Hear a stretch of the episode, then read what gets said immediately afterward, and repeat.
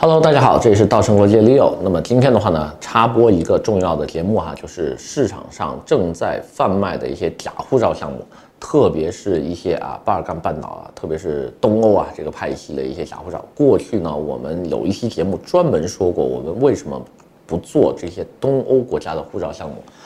那么最近呢，因为大家又开始这个移民升温呢，又开始问的越来越多了。那今天呢，一次性给大家梳理九个啊，目前市场上正在热卖的假护照项目。希望喜欢我们的小伙伴呢，可以继续的支持、点赞、关注、转发，谢谢。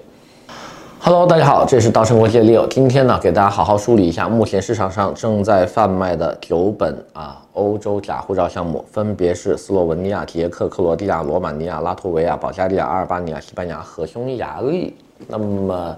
说一说为什么我们过去一直不做东欧的这些移民项目哈？从保加利亚变证开始，对吧？就吃过一次亏了。到后期的这个斯洛文尼亚卖护照，对吧？然后旧的这个政府一倒台，新政府上台，又开始不认过去的这种投资入籍的这些法案。那么，呃，最近几年的话呢，保加利亚，呃，应该算是最近的一档事儿，应该是去年吧，就是当年通过保加利亚投资入籍法的这波客人，现在呢还在等他们的护照。就是按理来说呢，你进行了投资两年之后，你的绿卡就应该能换到国籍了。那么现在的话呢，看起来就是啊，等国籍遥遥无期啊，看看他们最后怎么批。然后，呃。剩下的就是一些没有法案的项目了，比如说现在的捷克啦、西班牙呀，还有匈牙利啊，这些护照都是怎么一回事儿？那么市场上的话呢，很多移民中介啊会这样做宣传，说啊，一步到位欧盟护照啊，然后大国啊，西班牙、捷克、匈牙利，对吧？啊。分两步支付，首先支付百分之五十啊，事成之后，等你自己领出了这本护照，并且使用成功的话啊，再支付剩下的百分之五十。那么去哪里领呢？都是去当地的这个移民局或者政府机构啊，自己去摁指纹啊，或者是拍照把这个护照领出来。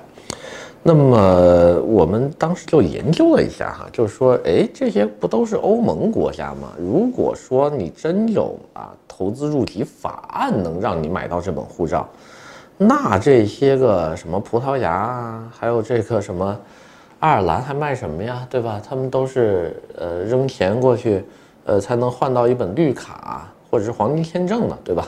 你旁边这些小国几十万欧元就能买到护照了。还是有本欧盟护照，都可以去这些大的国家生活的，对吧？你也可以去这个爱尔兰生活呀，可以去葡萄牙生活呀，可以去德国、法国、意大利，对吧？都能去这些地方生活的一本护照，才这么便宜。那这些。其他的绿卡项目的制定者，除非他们脑子有坑，对吧？你旁边卖护照卖的比比你卖绿卡都便宜，而且他的护照的功效还比你绿卡大，他可以直接去你的国家生活，那谁还买你的绿卡呢？所以大家但凡用一个正常的逻辑来想一想，就知道这些东西肯定不是正常的这个投资入籍法案办出来的。那么他们一般是用一些什么样的办法呢？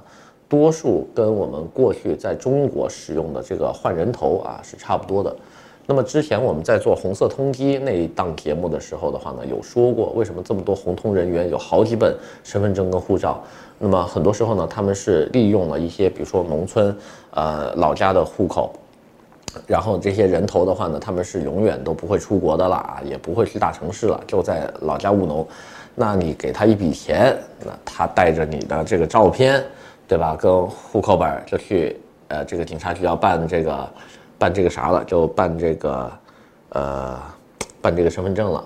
那么等你的身份证办出来之后的话呢，呃，身份证上因为有你的照片嘛，然后你再拿着这个身份信息去申请你的护照，啊，是完全有可能能办出来的。而且那个年代，呃，很多地方还没有这个指纹识别，也就是说，我们老护照没有指纹查重这。这一说，呃，所以很多时候有一个人可以办出两三本护照，这都是很正常的。那么欧洲的话呢，现在也有这个问题。你像刚才说的这几个国家，什么捷克、克罗地亚、罗马尼亚、拉脱维亚、保加利亚这些，他们是没有自己的移民法跟移民局这种机构跟法案存在的。那么他们的这个呃出入境部门呢，多数跟我们国家一样，就是隶属于公安部旗下的出入境管理局嘛。我们是，他们呢是隶属于警察部门的这个证证件发放机构。那么按理来说，就是警察局给你发你的证件。那么这样一来的话呢，就会有一个问题，那 容易产生这个司法腐败。啊，我跟这边关系好点，对吧？我我塞点钱就说，哎，你看这个我听听，对吧？帮帮他把这个身份弄出来，找一个照片差不多跟你比较像的人啊，然后替换成你的照片，让他呢跟你换一本护照出来，然后你自己去领取，因为领取的时候上面照片就是你呀，对不对？然后你自己去摁指纹啊，自己把它从那个呃这个当地的警察局拿出来，呃，是完全没有问题的。但是呢，会有一个特别大的这个漏洞，就在于这些个护照一般来说都不是你自己的名字，都是当地人的名字，西班牙文的或者是捷克语的这些名字，对吧？那这个时候你在使用的过程当中，很容易就会穿帮，对吧？比如说你刚好去这个，以前我们就有一个嘛，去这个美国的时候，对吧？哎，那边刚好是你这个国家的这个呃，这这个嗯。呃，西班牙裔还是一个捷克裔的这个边境官员就说：“哎，你读一下你的名字，哎，能对得上，对吧？因为都有教过，都告诉你的名字是吧？”他说：“你能用你的语言说一下出生年月日吗？”